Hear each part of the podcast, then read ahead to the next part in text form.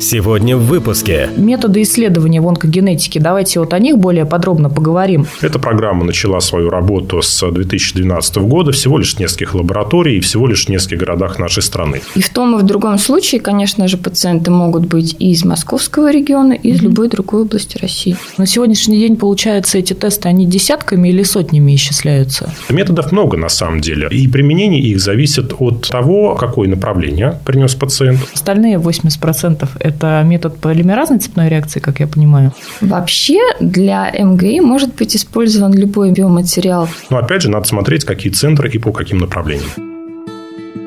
Добро пожаловать в подкаст «На генном уровне». Говорим с экспертами о медицинской генетике, развенчиваем мифы и подтверждаем факты.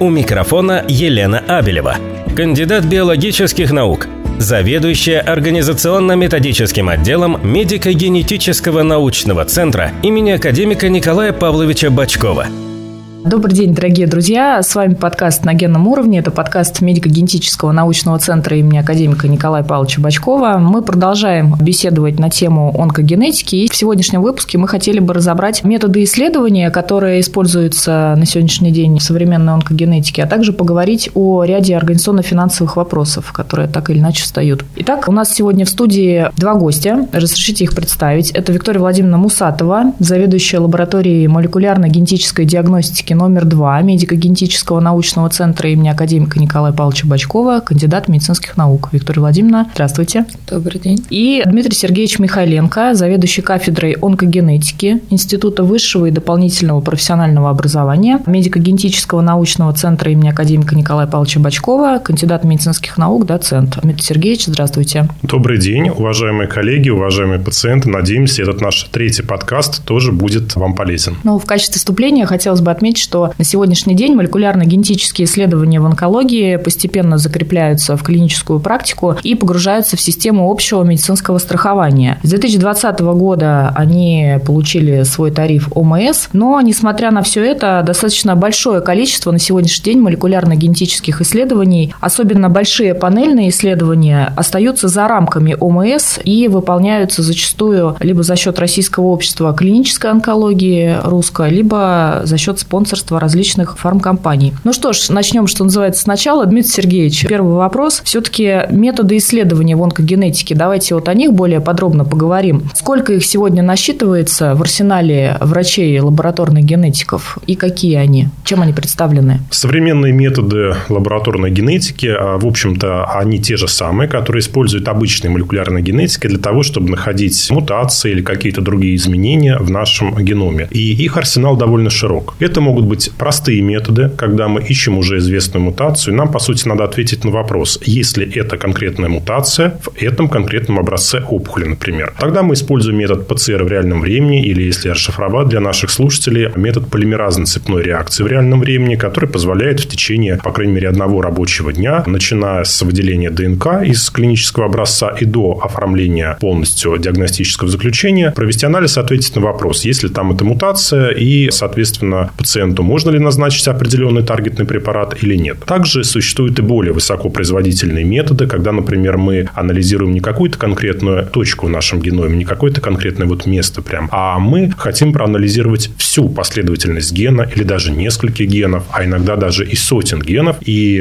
ответить на вопрос, есть ли мутация вот в такой широкой диагностической панели. Тогда мы используем методы секвенирования. В частности, высокопроизводительного секвенирования, ну или по-английски это называется термином NGS, Next Generation Sequencing. То есть методов много на самом деле. И применение их зависит от того, какое направление принес пациент от врача-онколога, на какую мутацию, при каком заболевании. И, в общем-то, конечный метод, естественно, определяет лаборатория, в какой последовательности, что она будет применять в своих лабораторных протоколах. То есть это исключительно на усмотрение лаборатории получается, да? Либо на усмотрение либо лаборатории, но с учетом, конечно, рекомендаций профессиональных сообществ. Они у нас тоже есть, и внутри лабораторного сообщества, естественно, тоже. Не только у клиницистов, пациентов у нас тоже. Дмитрий Сергеевич, все-таки, если мы в вступлении про систему общего медицинского страхования говорили, все-таки какие на сегодняшний день генетические тесты входят в ОМС именно у онкологических пациентов? Надо сказать, что последние 2-3 года – это годы, когда произошли очень хорошие положительные изменения в плане доступности молекулярно-генетических тестов для пациентов в масштабах всей страны. То есть, если бы мы с вами встречались лет 5 назад, то я бы сказал, что тесты могут выполняться только за счет каких-то отдельных программ с фармкомпаниями и профессиональными ассоциациями. А сейчас практически все более-менее часто назначаемые генетические тесты входят в систему ОМС. Ну, например, это тесты на исследование мутаций в генах BRCA1 и BRCA2, как частых мутаций, так и мутаций более редких с помощью высокопроизводительного секвенирования. Это тоже входит в ОМС. Вот то, о чем мы с вами говорили в нашем первом подкасте про наследственные онкосиндромы. Это тесты на мутации в опухоли в генах KRAS и NRAS при колоректальном раке, тесты на мутации в гене BRAF, опять же, при колоректальном раке, при меланоме, отчасти при раке щитовидной железы. Это тест на микростелитную нестабильность, это тест на мутации в генах цикит и PDGFRA при гастроинтестинальных стромальных опухолях. Ну, конечно, тесты на мутации в гене EGFR при раке легкого. Я, кстати, назвал основные тесты, да, которые входят в ОМС. Естественно, каждый из них имеет ряд своих показаний. Определены те локализации опухоли, для которых применяется это в системе ОМС. И, естественно, есть рекомендуемые формы заключения. То есть, это не просто какие-то строчки, да, в тарифном соглашении за ними тоже стоят ряд рекомендаций документов. Но на сегодняшний день, получается, эти тесты, они десятками или сотнями исчисляются? Или так вот сложно ответить? Сейчас эти да. тесты исчисляются, я бы сказал так, плюс-минус одним десятком. Но это тесты самые распространенные. Большинство назначаемых тестов генетических в онкологии, они относятся именно вот к этим позициям. При этом мы понимаем, что есть, конечно, и остается когорта пациентов, для которых нужны другие тесты, которые пока в систему ОМС не входят. Ну, например, скажем, есть пациенты с глиомами, глиобластомами, где без тестирования мутации в генах IDH1-2, без тестирования сочетанных делеций в областях 1P19Q, в принципе, даже диагноз окончательно поставить нельзя, согласно рекомендациям клиническим. Но пока эти тесты не входят, да, они там выполняются за счет э, других механизмов, скажем так. Вы немножко опередили мой вопрос, Дмитрий Сергеевич. Вот как раз-таки, может быть, поподробнее тоже остановимся на тестах, которые не входят на сегодняшний день, не покрываются, да, системой ОМС. То есть, вот все-таки, я так понимаю, это большое разнообразие, да, различных тестов. Конечно, это так. И, наверное, если мы уже отойдем от системы ОМС и проговорим другие возможности, которые существуют для пациентов, то вторым номером, конечно, следует упомянуть программу «Русская» или, как э, развернуто это можно назвать, программу совершенствования молекулярно-генетической диагностики онкологических заболеваний, которая реализуется Российским обществом клинической онкологии. Эта программа начала свою работу с 2012 года, всего лишь в нескольких лабораторий и всего лишь в нескольких городах нашей страны. Но сейчас фактически она покрывает, ну, я скажу так, почти все субъекты Российской Федерации, то есть врачи оттуда могут отправлять материал на исследование. И туда входит уже порядка 30 лабораторий по всей стране от Владивостока там до Санкт-Петербурга. И в этой программе доступны и другие тесты. Почему я говорю и другие? Дело в том, что раньше вот все те тесты, которые входят сейчас в ОМС, они, в общем-то, начинали реализовываться масштабно именно в проекте «Руска». Сейчас для этих тестов ОМС «Руска» функционирует скорее как логистическая сеть, уже налаженная, такая удобная для врачей, для компаний, которые занимаются пересылкой материала. Тем не менее, остаются еще тесты, которые пока в ОМС не входят, а там есть. Например, это тесты на мутации в генах FGFR2, 3 при мышечно-инвазивном метастатическом раке мочевого пузыря. Это тесты на мутации в гене пиктрица для определенного молекулярного подтипа рака молочной железы. Ну, и есть еще несколько позиций, которые реализуются русско, и там несколько лабораторий в этом активно участвуют. Почему я об этом упоминаю? Потому что это вторая возможность получить это тестирование для пациента бесплатно. На генном уровне. Что касается клинических рекомендаций, да, вот все-таки какие на сегодняшний день молекулярно-генетические исследования входят в клинические рекомендации вот за рубежом и у нас? Интересный вопрос. Дело в том, что около недели назад у нас состоялась конференция в городе Екатеринбург межрегиональной организации Российского общества онкогенетиков и онкопатологов, и меня как раз попросили сделать доклад примерно на эту тему. И когда я уже ехал к самолету, я стал смотреть свежие апдейты зарубежных рекомендаций, то, что у нас сейчас зарегистрировано на виде клинореков Минздрава, Минздрава. И если кратко, я скажу так. Мы сделаем вот такое сравнение с вами. Угу. Возьмем клинические рекомендации Минздрава России, утвержденные научно-практическим советом Минздрава, да, и рекомендации NCCN, Американской противораковой ассоциации. Самые известные, пожалуй, самые цитируемые и используемые. Если мы берем рекомендации NCCN, молекулярно-генетическое тестирование или консультирование генетическое для того, чтобы его назначили по результатам тестов, присутствует более чем в 80% клинических рекомендаций. При этом сразу говорю, что количество документов этих самых рекомендаций примерно одинаковое. Ровно 70 в случае NCCN и примерно там 72-73, это смотря там как считать, у нас. Да? То есть, количество примерно одинаковое. Там генетическое тестирование есть примерно в 85% этих рекомендаций. Если мы берем наши рекомендации, там цифра несколько более скромная. Это порядка 60%, но тоже немало, что я удивился, потому что думал, что все-таки еще не до конца они имплементированы в текст этих рекомендаций. Но, тем не менее, так или иначе, они есть в большинстве из них. Но если мы берем методы, которые там как-то описаны более-менее четко или, по крайней мере, в таком контексте, что мы можем предположить, о каком методе идет речь, то метод, например, высокопроизводительного секвенирования, самый такой современный и масштабно сейчас используемый, еще более масштабируемый, скажем так, в рамках нашей системы здравоохранения, он в NCCN присутствует 50 там, с чем-то процентов случаев, насколько я помню, а в наших отечественных в 90, наверное, процентах случаев. Да нет. нет не угадала. Там девятка есть, но в другом контексте. Я насчитал 19 процентов. Это угу. там, где либо NGS прописан четко, как метод, что это высокопроизводительное секвенирование, есть аббревиатура, например, NGS с расшифровкой, либо, например, указана такая генная панель в таком контексте, или, например, указан интегративный геномный тест, так называемый, тип мутационной нагрузки, который нельзя измерить больше никаким другим образом, кроме как просквенировав большую генную панель. Да? Если взять такие критерии, то в наших рекомендациях NGS присутствует вот примерно в 19%. Причем это такая цифра, куда я включил все, что хоть как-то могло вот напоминать NGS. То есть, в этом смысле, конечно, есть куда расти. С другой стороны, я должен сразу сказать, что не надо автоматически стремиться подражать кому-то, да, автоматически бездумно включать NGS куда надо, куда не надо. Как любой диагностический тест, будь то обычный анализ крови, биохимический, или там анализ мочи, он должен выполняться по показаниям в целевой когорте пациентов. Поэтому нужен просто профессиональный апдейт отечественных клинических рекомендаций с участием обязательно врачей лабораторных генетиков. И есть уже очень хорошие примеры 22-23 годов а такого апдейта очень профессионального с генетической точки зрения. Ну, например, апдейт, который произошел совсем недавно, и у нас сейчас есть клинические рекомендации по ведению пациентов и их лечению с диагностики, естественно, с аденоматозным полипозом. Это наследственный онкологический синдром, о котором вот говорил Алексей Сергеевич Туканов. Он тоже имел непосредственное отношение к апдейту этих э, клинических рекомендаций. Вот такого плана их пересмотр, конечно, сейчас идет и в отношении других нозологий. Есть уже очень хорошие наши написанные отечественные клинические рекомендации, где все прям разложено по полочкам и как, в общем-то, надо с точки зрения мирового профессионального сообщества. Это, например, рекомендации по раку легкого, адренокортикальному раку, раку яичников, нейроэндокринным опухолям. Ну, я могу продолжить, но к тому, что у нас тоже есть очень хорошие разветвленные рекомендации с генетическим тестированием. Дмитрий Сергеевич, а все-таки вот возвращаясь к вопросу про клинические рекомендации, да, именно от Минздрава, то есть остальные 80% это метод полимеразной цепной реакции, как я понимаю? По-разному. По Иногда там прописана полимеразная цепная реакция. Например, если мы возьмем действующий пока клинрек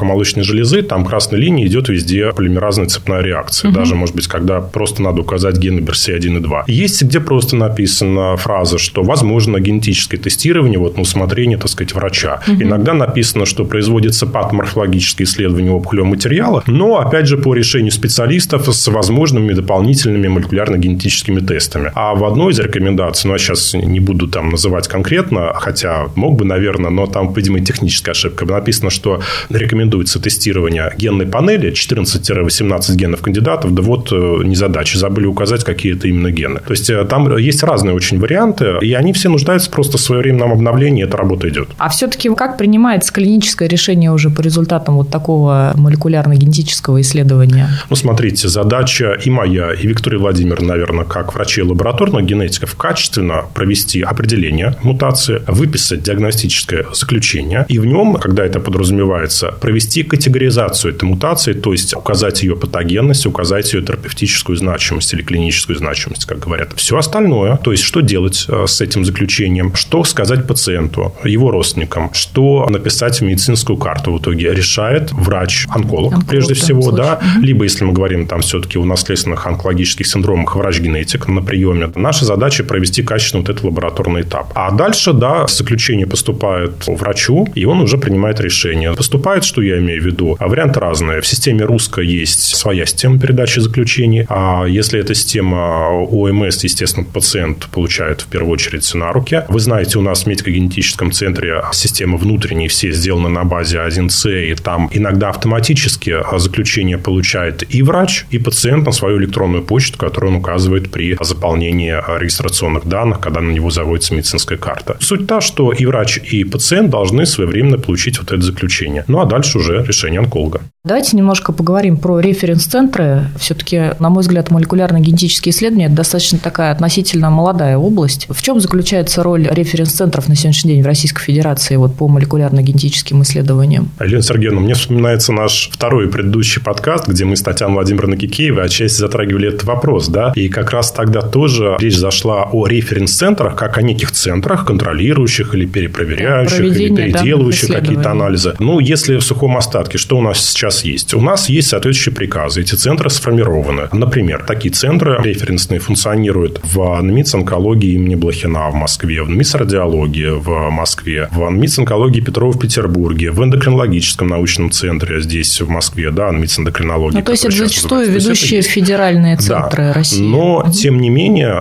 нельзя переоценивать роль этих центров. А действительно, некоторые из них являются такими продвинутыми только в определенной области генетической диагностики. И не более того. И если мы возьмем, например, для сравнения вот эти референс-центры, которые функционируют в федеральных крупных учреждениях, и, например, ведущие лаборатории, скажем, Московской системы здравоохранения, такие как лаборатория Ирины Анатольевны Демидовой, 62-й больницы, да, лаборатория, которая действует вот, там, в Боткинской больнице, в других крупных московских учреждениях, то они обладают э, не меньшим уровнем квалификации, у них реализуется не меньший поток э, диагностики, чем в федеральных центрах. И, и даже зачастую, в общем-то, они являются более, что ли, высокопрофессиональными и а, в плане экспертизы более качественными референс-лабораториями, чем некоторые лаборатории, которые формально входят в состав федеральных учреждений. То есть, да, формальные референс-центры есть, это действительно работающая лаборатория, но если мы говорим об их значении как центров, которые кого-то перепроверяют, то все-таки надо иметь в виду, что есть другое количество лабораторий, которые работают не менее качественно. То есть, это просто а, референс-центры, в чем может быть их заслуга, они могут могут да, обеспечить э, совершенно легально и быстро некое второе мнение пациента в плане вот э, генетической диагностики. Но опять же, надо смотреть, какие центры и по каким направлениям.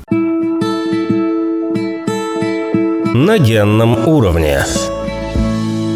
Виктория Владимировна, вы являетесь заведующей лабораторией молекулярно-генетической диагностики в медико-генетическом научном центре. Давайте сегодня тоже разберем, и чтобы понятно было для наших слушателей, ряд таких организационных вопросов, включая логистику, да, и вот правила забора биоматериала и ряд прочих важных вопросов. Все-таки, если вот мы берем на примере медико-генетического научного центра, вообще как организовано сегодня проведение молекулярно-генетических исследований? А, Давайте вот прям сначала. Один, два, три, четыре, пять. С вашего разрешения я немножечко немножечко закончу Дмитрия Сергеевича фразу по поводу референс-центров. Да, здесь очень большую роль играет статус заведения в том плане, что даже если формально мы, например, не являемся референс-центром, то как в подтверждающую лабораторию для того, чтобы подтвердить диагноз в том же референс-центре, нам могут присылать. Поэтому действительно это более чем формальность назначения этих центров по России. И здесь главную роль играет именно на данный момент исторически сложившийся статус лаборатории. Что касается медико-генетического научного центра, то основная его роль – это проведение молекулярно-генетических исследований для пациентов с наследственными и врожденными заболеваниями. Поэтому наше госзадание именно на онкологические исследования, на наследственно-онкологические синдромы. В этом случае пациент приходит на прием к нашему врачу-генетику, имея соответствующую клиническую симптоматику или имея подозрение на наследственное онкологическое заболевание. Он консультируется с нашим врачом и назначает назначается на дальнейшие молекулярно-генетические исследования. После назначения пациент через процедурный кабинет сдает нам свой биологический материал, да, который лаборатория исследует, и этот материал анализируется и выдается два заключения, как уже сказал Дмитрий Сергеевич, они поступают самому пациенту на почту, указанной им, правда, без печати и подписи. Основное заключение с печатью и подписью лаборатории, оно поступает в карту пациента. Почему? Потому что одним из основных требований является проводится консультация врача-генетика того заключения, которое выдала лаборатория. То есть это тоже повторная, получается, консультация, да, врача-генетика? Да, для того, чтобы охарактеризовать полученное заключение от лаборатории, пациент должен прийти на повторный прием. Но учитывая, что это все делается в рамках госзадания, для пациента это абсолютно бесплатно. И вторая область нашей деятельности – это изучение спорадических опухолей. Это происходит в рамках взаимодействия действительно с онкологическими сообществами, вроде РУСКО. В этом случае у них имеется своя электронная система документа оборота и свои врачи-онкологи, на приеме у которых пациенты назначаются на проведение определенных молекулярно-генетических исследований, сдается их биоматериал. И здесь уже не через наш процедурный кабинет, а через систему организованной доставки, через курьерскую службу этот биоматериал доставляется к нам и проводится молекулярно-генетическое исследование. Его результаты отправляются уже не нашим врачам-генетикам, а врачам-онкологам, сотрудничающим с тем же Российским обществом клинических онкогенетиков. Я правильно понимаю, то есть этот материал не обязательно из московского региона, да? То есть это, в принципе, все субъекты Российской Федерации. И в том и в другом случае, конечно же, пациенты могут быть и из московского региона, и из угу. любой другой области России. Угу. А вот все-таки какой средний срок выполнения данных вот молекулярно-генетических исследований? Очень сложно назвать среднюю цифру, это зависит от степени сложности самого молекулярно-генетического исследования. Минимальный срок выполнения – это 7 рабочих дней для того же тестирования мутации в гене GFR при немелкоклеточном раке легкого. Максимальный срок выполнения исследования – 60 рабочих дней для сложных многопанельных исследований, проводимых методом высокопроизводительного параллельного секвенирования. Но Дмитрий Сергеевич называл цифру один день. Да, действительно, при наличии набора на проведение той же ПЦР в реальном времени аллель специфичный можно провести тестирование за один день. И вот эта вот цифра 7 рабочих дней, она продиктована именно особенностями логистики. Того, что нужно материал получить, принять, обработать, выделить, провести само тестирование, выписать заключение и отправить его врачу. То есть это получается преаналитическая, да, и больше аналитическая стадия как бы исследования. Да, преаналитическая и постаналитические и пост. стадии. Угу. Что касается методов НЖС, там сроки еще более удлиняются, все усложняется не только из-за того, что длительная проба подготовка многоступенчатая, там идет многоступенчатый контроль качества самого исследования, там анализ результатов проводится специалистами биоинформатиками, это тоже занимает в зависимости от размера панели длительное время. И, что немаловажно, для того, чтобы поддерживать э, текущую себестоимость генетических анализов, нам необходимо загружать приборы, работающие по данному направлению в институте полностью, поэтому у нас есть определенные сроки э, запуска секвенаторов, которые и объясняют такие вот цифры проведения диагностических исследований.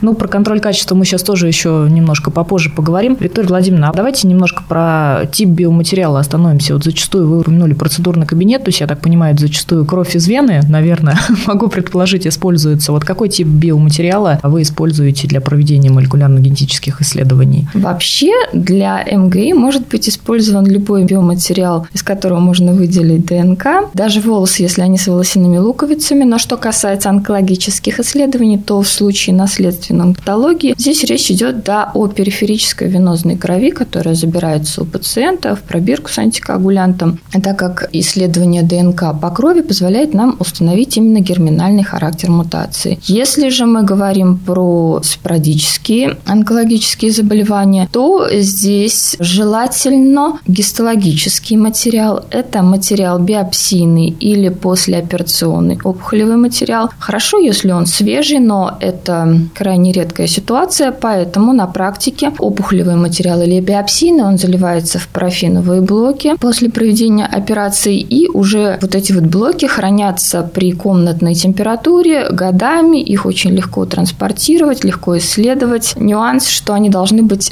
правильно залиты, так как фиксация биоматериала сначала проводится формалином, и если он не нейтральный, не заборференный, а кислый, или, скажем, время выдержки биоматериала в формалине превышено, превышает допустимые нормы, то ДНК в образце деградирует, и провести молекулярно-генетическое исследование невозможно. Также для спорадических опухолей очень актуально содержание опухолевых клеток. Мы понимаем, что когда она отрезается, опухоль, то в ней содержатся как э, клетки самого злокачественного новообразования, новообразования, так и прилежащие нормальные ткани. Так вот, если превышает содержание нормальной ткани 80%, то мы не сможем провести стандартное молекулярно-генетическое исследование, нужно будет проводить обогащение образца клетками опухоли за счет микродиссекции. Поэтому предлагается патоморфологам при создании образца опухолевого заливки его в парафиновый блок отслеживать, чтобы содержание опухолевых клеток было не менее 50%. Также может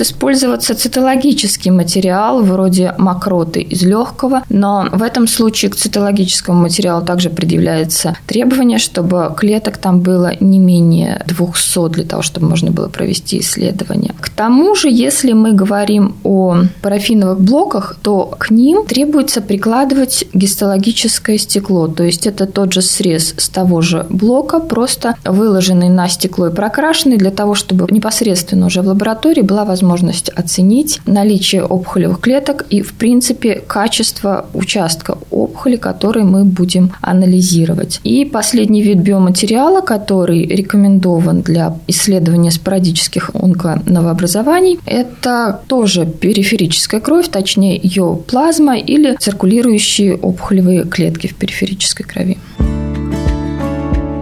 На генном уровне.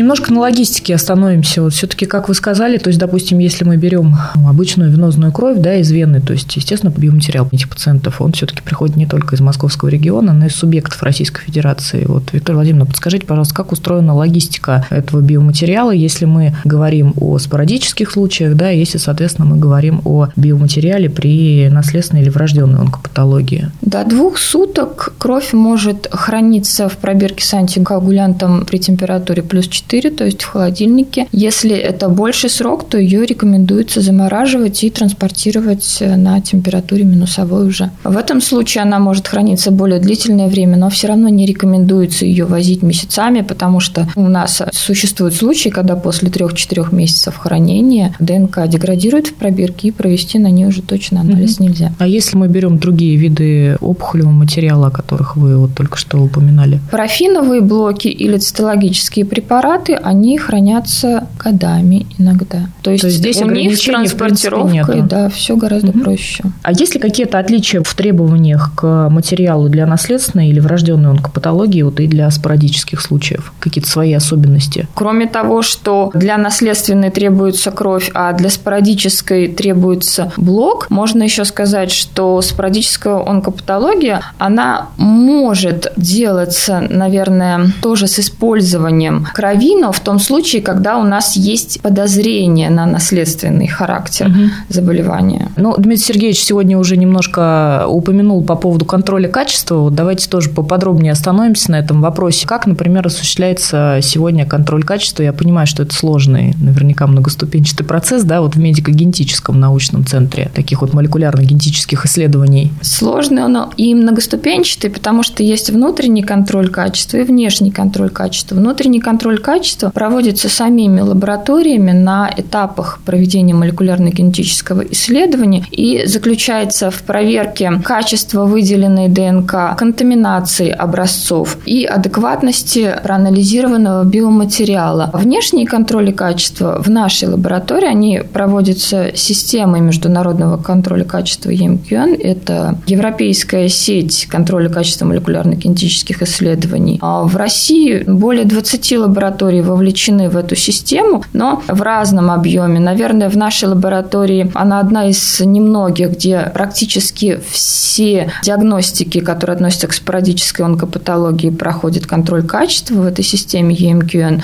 Это и определение мутаций в генах BRCA1, 2, и когда-то это были мутации в KRAS, NRAS генах и EGFR. И в настоящее время нами уже пройден контроль качества на определение мутаций в системе системе репарации гемологичной рекомбинации. Виктория Владимировна, а с какой периодичностью проводится этот контроль качества? Ну, в среднем. Да. Оно бывает раз в два, раз в три года, но угу. учитывая текущую ситуацию, я затрудняюсь сказать, когда будет следующее определение контроля качества. Последнее было пройдено нами в 2022 году и связано с мутациями в генах BRCA1-2 методом НЖС определяемое. А как он вот вообще устроен? То есть как протекает? Расскажите тоже поподробнее. В лаборатории лабораторию присылается анонимный, образец, да? анонимный ага. образец, блок, опухолевой ткань, которую лаборатория должна выделить, протестировать и выдать заключение. Если это определение мутации в гене EGFR, то анализ результатов не вызывает в принципе никакой сложности. Основные сложности могут быть на этапе именно выделения, потому что далеко не всегда там много этого биологического материала. Далеко не всегда он на самом деле хорошего качества. Ну, везде бывают свои подводные камни. Это же как раз-то контроль качества проводится для того, чтобы продемонстрировать возможности лаборатории. Что касается методов НЖС, то здесь основная сложность идет именно на этапе интерпретации результатов, так как определение того же HRR статуса опухоли, оно проводится на биоинформатическом уровне, да, и демонстрирует не только клинические возможности лаборатории, но и возможности вот ее аналитические.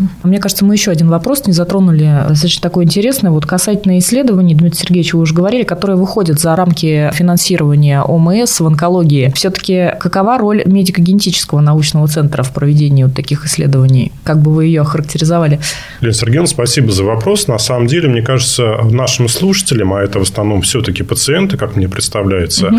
гораздо важнее узнать даже не о том, может быть, как у нас организовано внутри какие-то процессы, внутри лабораторные, а о том, какие бесплатные возможности существуют для молекулярно-генетического тестирования онкологии. Угу. Две основные мы с вами назвали. Это система ОМС и те анализы, которые реализуются в РУСКО. Как совершенно справедливо сказала Виктория Владимировна, у нас центр является главным по медицинской генетике. И мы действуем в том числе в соответствии с приказом Минздрава об оказании медицинской помощи больным с врожденными и или наследственными заболеваниями. В рамках этого приказа возможно оказание этой помощи, в том числе диагностики и даже с использованием дорогостоящих методов высокопроизводительного сквинирования по наследственным заболеваниям. А наследственные онкологические синдромы, они входят тоже в наследственные заболевания. Поэтому, если пациент обращается в наш центр, записывается через горячую линию 111-03-03, которую вы можете найти на сайте вверху, попадает на прием к нашему врачу, генетику, и врач-генетик видит у него минимальные диагностические критерии для определенного онкологического синдрома, он направляет его дальше на молекулярно-генетическую диагностику, даже вот эту дорогостоящую с помощью НЖС, за счет лимитов государственного задания. И это действительно для многих заболеваний наследственных онкологических чуть ли не единственная сейчас возможность получить такую диагностику качественную бесплатно пациентам. Но надо сразу отметить, что все это происходит в лимитах государственного задания на текущий год. Как правило, вот здесь Виктория Владимировна не даст соврать, мы выбираем все эти лимиты полностью, и мы как лабораторные подразделения, клинические службы по количеству приемов пациентов до 31 декабря. И, конечно, если бы нашему центру немножко расширяли эти лимиты, это, наверное, было бы лучше не только нам, да, как вот ну, специалистам ну, работающим. Ну, конечно, конечно, и пациентам тоже. Значит, это один аспект. Второе, в нашем центре реализуется ряд программ при содействии профессиональных ассоциаций, с ними работают спонсоры, там некоторые фармкомпании и так далее, когда пациенту показан один из видов лечения при онкопатологии. И тогда идущая в комплекте как бы к назначению этого лечения соответствующее молекулярно-генетическое тестирование, то есть поиск фактически либо мутации, которая является показанием для назначения препарата, либо мутация, которая однозначно позволяет поставить диагноз заболевания, вот этот поиск тоже проводится бесплатно диагностически. Что я имею в виду? Это программы, которые у нас висят тоже на сайте в соответствующем разделе по туберозному склерозу пациентам молодого возраста, которым показана таргетная терапия препаратом Аверолимус, например. Это программа по э, нейрофиброматозу первого типа, конечно, в первую очередь. Это, опять же, молодые пациенты от 2 до 18 лет с плексифорумными неоперабельными нейрофибромами, кому показана таргетная терапия силометинибом, там, ну и так далее. То есть, есть критерии, которые врач-генетик на приеме, если он видит, он может предложить пациенту и такую бесплатную для него опцию. Надо сказать и о коллегах, не только о нашем центре, это было бы немножко эгоистично говорить только о центре, раз мы здесь собрались, да. Как я уже упомянул, в московской системе здравоохранения в плане генетической диагностики, вот в онкогенетике, произошли тоже очень хорошие изменения в последние несколько лет. В частности, организован Центр персонализированной медицины в Московском научно-практическом клиническом центре имени Логинова, Департамент здравоохранения города Москвы, которым руководит Наталья Александровна Будунова. Там есть штат специалистов, как лабораторных генетиков, так и клинических, и, что самое важное, психологов даже специально, которые работают с семьями пациентов с наследственными онкосиндромами. И там реализуется программа по бесплатному полногеномному секвенированию для определенной когорты пациентов с подозрением на наследственные онкосиндромы. Раньше это был фактически только наследственный рак рак молочной железы, яичников. Сейчас у них еще несколько локализаций дополнительно. Этот список расширен, там, в частности, рак почки, ну и так далее. Это можно тоже знакомиться на сайте. То есть, я это говорю к тому, что бесплатные опции для пациентов, они не исчерпываются только программе ОМС или русско. Они существуют и в других ипостасях, да, в другом виде. Просто нужно искать соответствующую информацию. Все, что касается нашего центра, актуальная информация, она у нас на сайте размещается. Мы, по крайней мере, за этим следим, она регулярно обновляется. Но если что, вы всегда можете позвонить по телефону, который там указан вверху, и специалисты нашего колл-центра обладают всей этой необходимой информацией. Они нашим пациентам все расскажут, всю маршрутизацию, как, когда и кому им записаться. Дмитрий Сергеевич, спасибо вам большое за столь развернутый ответ.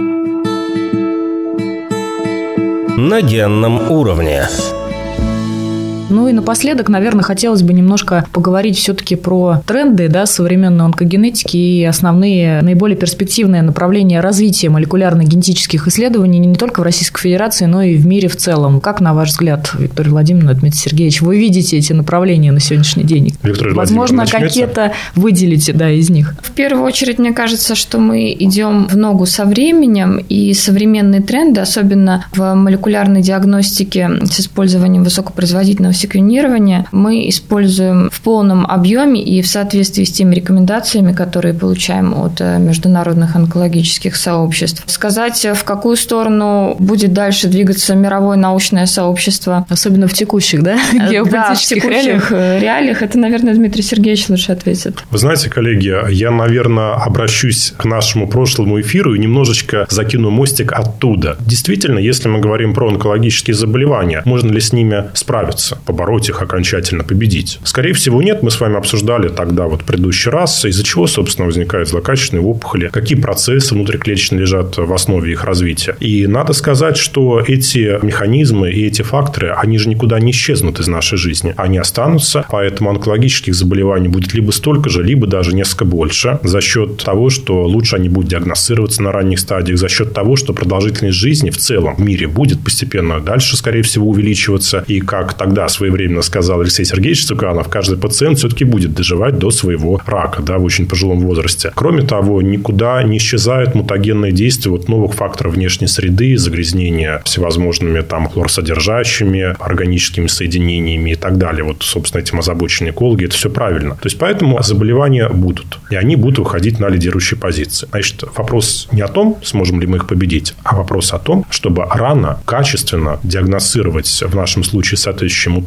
Если пациент, к сожалению, пришел уже на поздней стадии заболевания, да, на метастатической стадии, то а, назначить правильно таргетную терапию. А вот за этот участок работы, собственно, мы ответственны за правильную диагностику, интерпретацию того, что мы нашли в опухоли. Надо еще сказать такой момент вот в плане ситуации и общей мировой, которую мы сейчас вот затрагивали уже второй раз, по-моему. Конечно, все эти сложности существуют, мы их тоже видим. Но за последний год я бы не сказал, что произошел какой-то травматический обвал, да, какой-то крушение решения там целых отраслей э, и в плане диагностики. Нет, такого не произошло. Потому что есть действительно большое количество коллективов, оборудования, есть большое количество профессионалов, каждый из которых работает на своем месте. И если какие-то возможности закрываются в связи с этим, ну, скажем так, возможности, связанные, в частности, с секвенированием на платформах компании Thermo Fisher Scientific, то на наш рынок сейчас начинают активно приходить китайские компании, в частности, BGI или MG. Они предлагают сейчас развитие своих здесь референсных центров, свои мультигенные панели и так далее. Вот у нас произойдет в скором будущем расширение нашего ЦКП-геном. ЦКП – Центр коллективного пользования, когда несколько лабораторий фактически взаимодействуют с одним таким производственным подразделением, которое делает, собственно, анализы на потоке, аккумулируя на один секвенатор несколько, скажем так, лабораторий, чтобы правильно по времени организовать процесс секвенирования. И вот будет расширение такого ЦКП-геном, и там предусмотрено, в частности, развитие технологии BGI тоже. Насчет контроля качества. Да, действительно, а, европейский контроль качества официально, временно приостановил сотрудничество с российскими государственными учреждениями вот по этой программе. Это, с одной стороны, конечно, плохо, да, потому что это мировой признанный контроль качества, он действительно очень жесткий, его не так-то просто пройти. И э, несколько лабораторий в России, которые хотели его пройти, я сейчас не о нашем центре говорю, а о некоторых других коллегах, они вот как не старались, так и не смогли этого сделать по ряду позиций. Но, тем не менее, сейчас э, проходят всевозможные возможны рабочие встречи, есть уже конкретное решение в разных лабораториях по созданию собственных контрольных панелей. Уже упоминавшееся здесь общество молекулярной генетика в онкологии, онкогематологии с помощью Новосибирской своей лаборатории и некоторых других, они пытаются организовать такую панель. Кроме того, есть подобные подходы у специалистов из Ассоциации Русско, но это, кстати, вот эти две опции, это не исчерпывающий список, скажем так. То есть, направление по созданию вот собственных контрольных панелей в онкологии,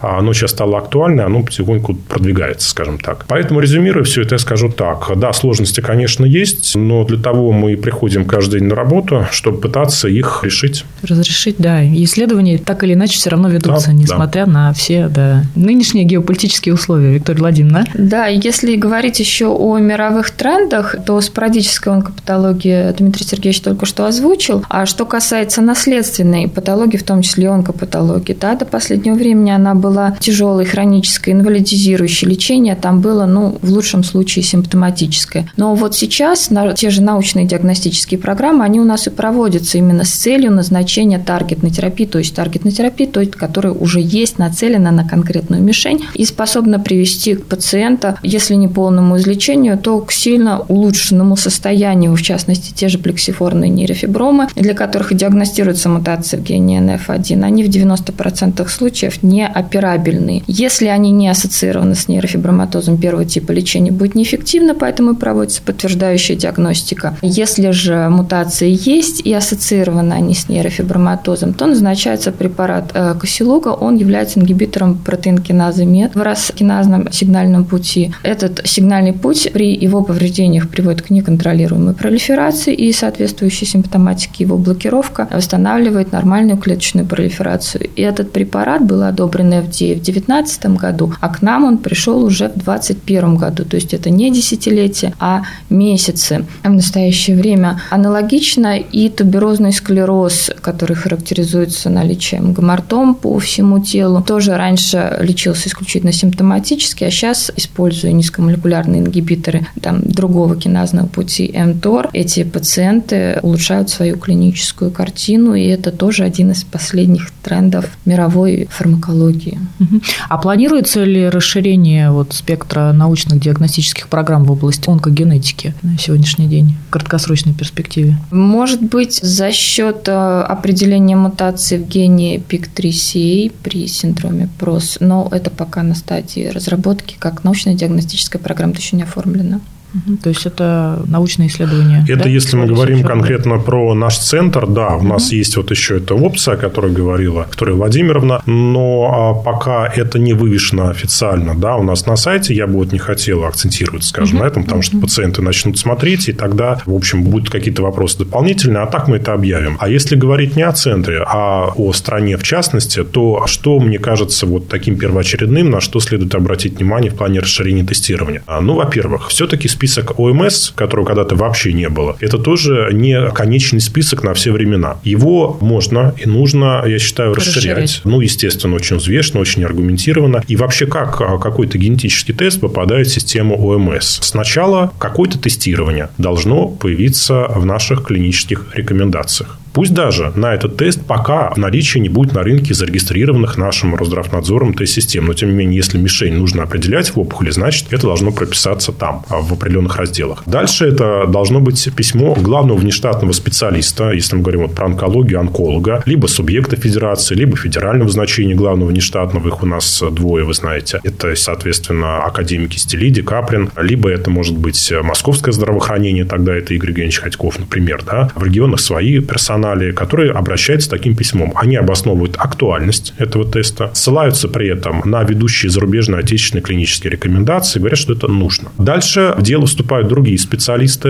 экономисты, на самом деле, которые рассчитывают э, себестоимость теста, сколько примерно пациентов в год может по нему пройти, насколько это экономически все обосновано, просчитываемо и так да. далее, целесообразно. Угу. Дают свое заключение. И только после этого, соответственно, уже идет профильное и профессиональное обсуждение того, в каком виде и когда включать включить его в а, систему ОМС. И, на мой взгляд, вот уже упоминавшиеся здесь, например, тесты по мутациям ADH1.2 и делецам 1P19 при опухоли головного мозга, мутации фиктрица, которые уже реализуются в программе «Руска», да, а ряд других показаний вполне могли бы войти в ОМС. Этих пациентов достаточное количество, в общем, чтобы оказаться в системе ОМС. Кроме того, в общем-то, количество мишеней, которые мы можем найти в опухоли генетических, оно не уменьшается, оно даже постепенно увеличивается. Количество новых таргетных препаратов тоже увеличивается. Причем как зарубежных, так и есть сейчас несколько отечественных разработок. И, естественно, вопрос о тестировании мишеней для них тоже будет вставать во весь рост. И сначала эти тесты, понятно, будут выполняться в виде локальных программ, но тоже имеют перспективу когда-то войти в ОМС. То есть, я считаю, что будет, конечно, постепенное расширение списка ОМС и вообще списка тестов молекулярно-генетических в онкологии. Угу. Ну что ж, Дмитрий Сергеевич, Виктория Владимировна, спасибо вам большое за интересную, насыщенную беседу. Мне кажется, мы, конечно, на все вопросы, наверное, это нереально было ответить, но в рамках вот трех выпусков, которые были посвящены теме онкогенетики, постарались на наиболее важные и значимые все-таки дать ответы для наших пациентов и для профессионального сообщества. Итак, э, сегодня у нас в студии э, были Виктория Владимировна Мусатова, заведующая лабораторией молекулярной генетической диагностики номер два медико-генетического научного центра имени академика Николая Павловича Бачкова, кандидат медицинских наук, и Дмитрий Сергеевич Михаленко, заведующий кафедрой онкогенетики Института высшего и дополнительного профессионального образования медико-генетического научного центра имени академика Николая Павловича Бачкова, доцент, кандидат медицинских наук. Вы слушали подкаст на генном уровне. Мы прощаемся с вами. До новых встреч. Все вопросы можно писать на почту ген собачка меддефизген.ру. И мы также благодарим студию Covercast за запись данного выпуска подкаста. До свидания. Всего доброго, до свидания. До свидания. Слушайте подкаст на генном уровне в Apple Podcasts, Google Podcasts, Яндекс.Музыка, Сберзвук, ВК, Overcast и на других стриминговых платформах.